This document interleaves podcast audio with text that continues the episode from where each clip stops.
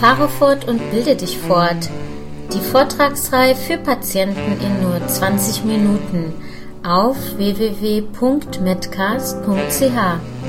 mit freundlicher Unterstützung durch die Firma UCB. Heute mit dem Thema Ernährung bei chronisch entzündlichen Darmerkrankungen mit den Autoren Christine Manser, Heiko Frühauf und Stefan Wafrika. In diesem Podcast wollen wir folgende Aspekte näher beleuchten. Zunächst sagen wir ein paar generelle Dinge zur Ernährung bei chronisch entzündlichen Darmerkrankungen sowie zu der Bedeutung und Ursachen einer Mangelernährung. Im Anschluss gehen wir auf die Zusammensetzung der Nahrung ein und es werden die Nahrungsbestandteile Kohlenhydrate, Proteine und Fette sowie die Bedeutung von Mineralstoffen und Vitaminen erläutert. Es folgen Besonderheiten der Ernährung im Krankheitsschub und einige Informationen zu Probiotika. Typische Symptome wie Verdauungsbeschwerden, Durchfall, Bauchschmerzen, Übelkeit und Gewichtsverlust werden bei Patienten mit einer chronisch entzündlichen Darmerkrankung häufig direkt mit der Nahrungsaufnahme in Verbindung gebracht, da sie oft nach dem Essen auftreten. Es besteht deshalb eine große Verunsicherung, welche Nahrungsmittel verträglich sind. Ein schlechter Ernährungszustand wirkt sich ungünstig auf die Aktivität der Erkrankung aus.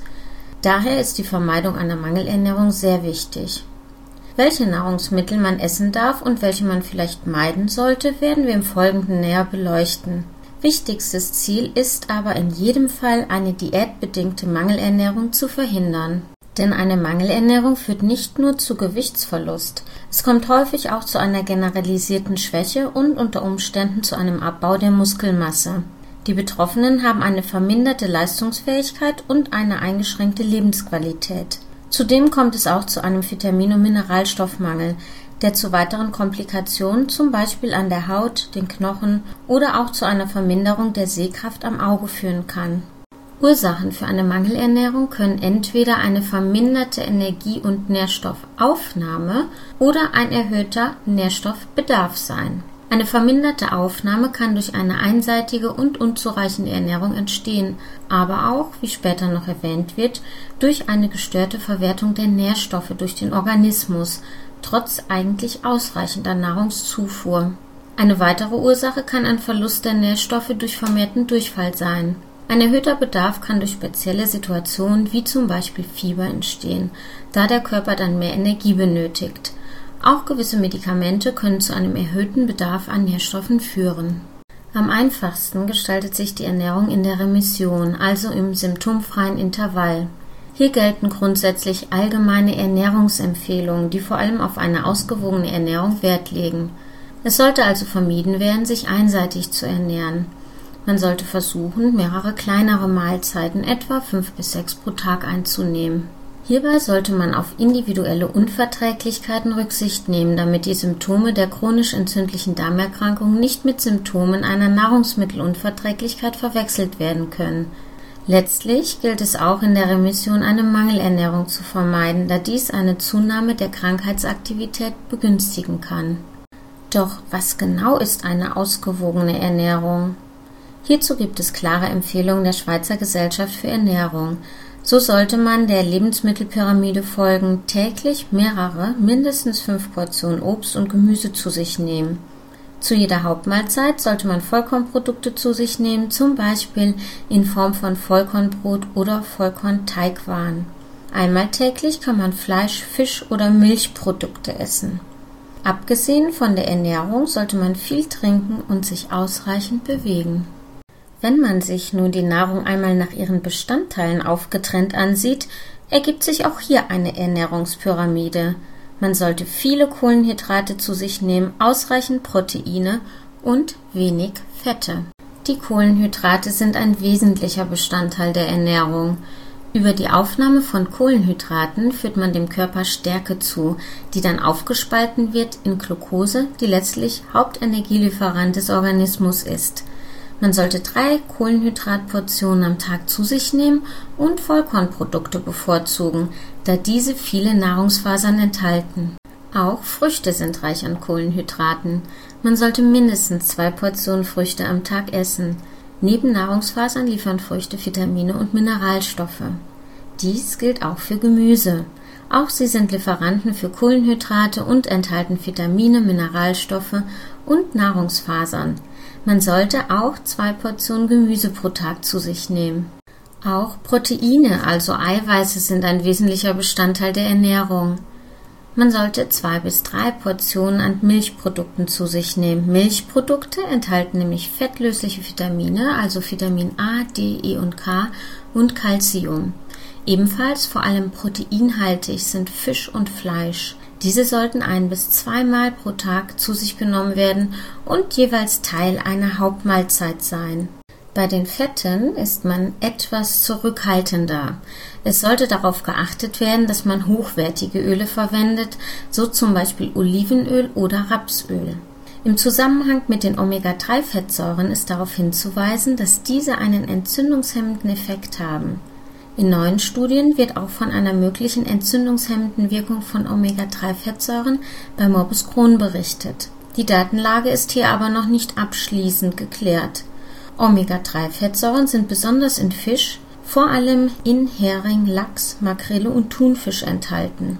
Deshalb ist der Konsum von zwei Fischmahlzeiten pro Woche aus medizinischer Sicht grundsätzlich zu empfehlen.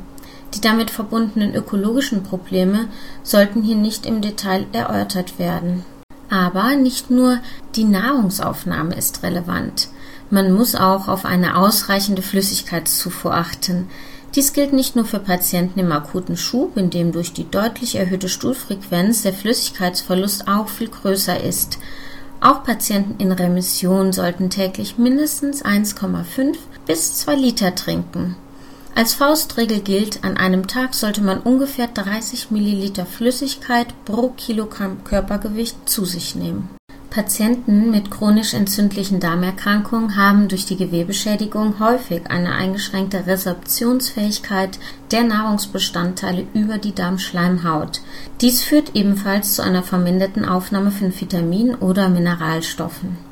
Vitamin B12 beispielsweise wird im letzten Teil des Dünndarms resorbiert, also genau an dem Ort, der bei einem Morbus Crohn am häufigsten befallen ist. Vitamin B12 findet sich vor allem in tierischen Produkten.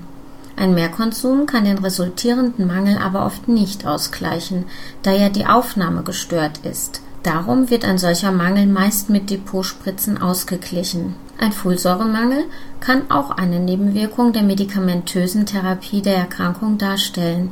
Hier erfolgt in der Regel eine Substitution in Tablettenform. Eisenmangel sowie auch Vitamin B12-Mangel resultiert nicht selten in einer Blutarmut, einer sogenannten Anämie. Durch einen Mangel an Vitamin D kommt es zu Störungen im Calciumstoffwechsel. Dies begünstigt eine Osteoporose. Dies umso mehr, wenn die Patienten mit Cortison behandelt werden. Eine Substitution erfolgt in der Regel durch Kombinationspräparate von Vitamin D und Calcium. Sehr häufig findet sich auch ein Eisenmangel. Dieser ist entweder durch die eingeschränkte Resorption bedingt oder aber insbesondere bei der Colitis ulcerosa durch Blutverlust bei chronischen Blutungen. Patienten mit chronischem Durchfall erleben häufig einen Zinkmangel. Schwieriger wird die Ernährung während einer erhöhten Krankheitsaktivität. Bei einem milden Schub sollte man vor allem darauf achten, dass man individuell nicht gut verträgliche Nahrungsmittel meidet. Aufgrund der eingeschränkten Fähigkeit der entzündeten Darmschleimhaut, Nahrungsmittel in ihre Bestandteile aufzuspalten und diese dann aufzunehmen, sollte man sich eventuell auch laktosearm oder nahrungsfaserarm ernähren. Solche Nahrungsbestandteile können auch unverdaut in den Dickdarm gelangen, wo sie von Bakterien abgebaut werden. Dabei entsteht unter anderem auch Methan, welches zusätzlich zu den ohnehin schon bestehenden Beschwerden zu schmerzhaften Blähungen führen kann. Dies gilt natürlich umso mehr bei einem schweren Krankheitsschub mit Gewichtsverlust. Hier sollte eine Zusatzernährung in Form von zum Beispiel Flüssignahrung erwogen werden. Bei sehr schweren Verläufen kann sogar eine vorübergehende enterale oder parenterale Ernährung, das heißt eine Ernährung über eine eingelegte Ernährungssonde oder aber eine Ernährung über das Venensystem erforderlich sein. Zusätzlich gibt es ein breites Spektrum an Trinknahrung. Diese bietet nicht nur im Schub, sondern auch sonst eine gute Möglichkeit, zusätzliche Kalorien und Nährstoffe zu sich zu nehmen. Es stehen unterschiedliche Angebote mit vielen verschiedenen Geschmacksrichtungen zur Verfügung. Auf Antrag bei der Krankenkasse werden die Kosten für die Trinknahrung, sofern hierfür eine medizinische Notwendigkeit besteht, auch übernommen. Einigen Patienten erscheint die Trinknahrung zu süß. Trotzdem sollte man solche Präparate insbesondere bei drohender Mangelernährung in jedem Fall versuchen. Eine Möglichkeit, die Darmflora des Darmes positiv zu beeinflussen und sie in einer Art Gleichgewicht zu halten, ist der Einsatz von Probiotika. Hierbei handelt es sich um lebende Mikroorganismen, die nach Einnahme vor allem im Dickdarm wirken. Sie stärken dort die mikrobielle Barrierefunktion und können bei der Verdrängung von schädigenden Keimen hilfreich sein. Sie stimulieren die Abwehrleistung der Schleimhaut und verbessern so deren Nährstoffversorgung. Zum Einsatz kommen beispielsweise Lactobacillen oder aber der Escherichia coli Stammniesle. Um sich bestmöglich über die Zusammensetzung der Ernährung und auch den Nährstoffgehalt einzelner Nahrungsmittel oder Nahrungsmittelklassen zu informieren, empfiehlt sich eine Beratung durch dafür ausgebildete Ernährungsberaterinnen. Diese können in einem einmaligen Gespräch gute Tipps geben, den Zugang zu Informationsquellen vereinfachen, aber auch durch eine längerfristige Begleitung die Ernährung optimieren. Vor allem kann eine professionelle Ernährungsberatung helfen, Beschwerden zu reduzieren, Ängste abzubauen und Mangelernährung zu verhindern, was gesamthaft zu einer Verbesserung der Lebensqualität führt. So, liebe Zuhörerinnen und Zuhörer, wir hoffen, dass Ihnen unsere kompakte Weiterbildung gefallen hat. Falls Sie noch etwas zum Thema chronisch entzündliche Darmerkrankung hören möchten, dann laden Sie sich doch auch noch unsere anderen Podcast herunter. Falls Sie Fragen oder Anregungen haben, schreiben Sie bitte den Autoren eine E-Mail. Weitere Fortbildungspodcasts können bei www.medcast.ch heruntergeladen werden. Und falls Ihnen unsere Weiterbildung gefallen hat, empfehlen Sie uns bitte weiter und bis zum nächsten Mal, wenn es heißt, fahre fort und bilde dich fort. Eine Fortbildungsveranstaltung von Medcast.